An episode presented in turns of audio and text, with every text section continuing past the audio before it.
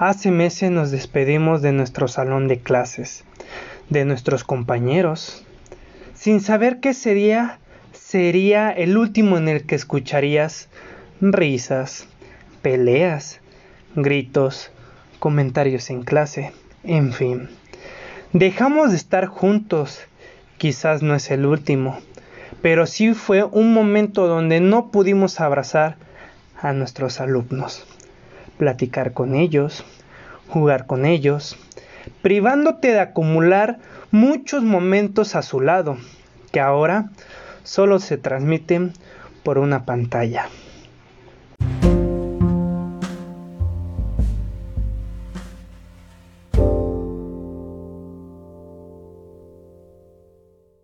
Sin esperarlo, llegó una nueva forma de enseñar y aprender a nuestras vidas. Cambiaron nuestras estrategias, cambiaron los alumnos, cambiaron las aulas de clase.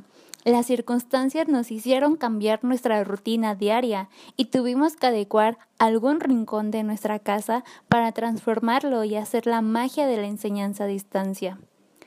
¿En realidad estás haciendo todo para enseñar?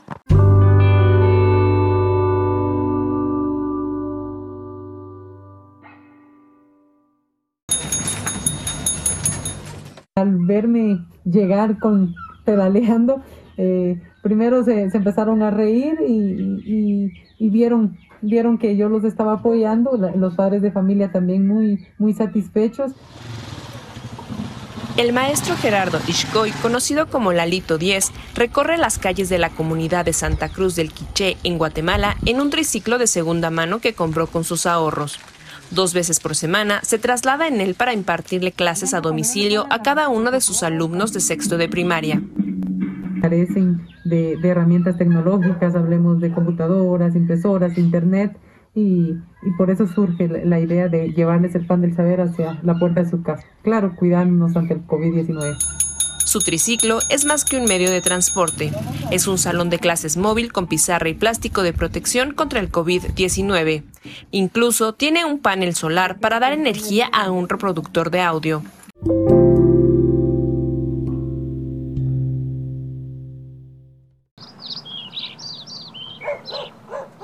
Buenos días. Le vine a dejar sus materiales, Anita. Anita, te, te entrego tus actividades. ¿Ves que ya te dejé? vamos a sus casas o, le entregamos a alguien los materiales para poder repartirlos. Aquí donde dice de dónde proviene el, hierro, metal. Ajá, que es un metal. Hemos estado yendo a, a dejar conforme vamos avanzando en los contenidos. Nosotros como docentes no podemos abandonar ese compromiso que tenemos para ellos.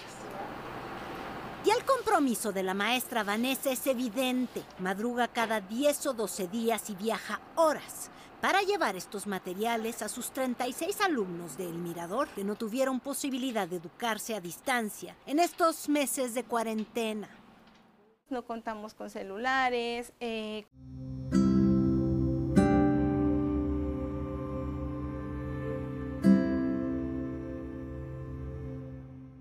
Al fin, se pudo reconocer que el docente es primordial en la vida de cada uno de nuestros alumnos. Nos hemos vuelto más humanos, sensibles y conscientes de que estamos atravesando una transformación que veíamos muy lejos, pero que algún día llegaría.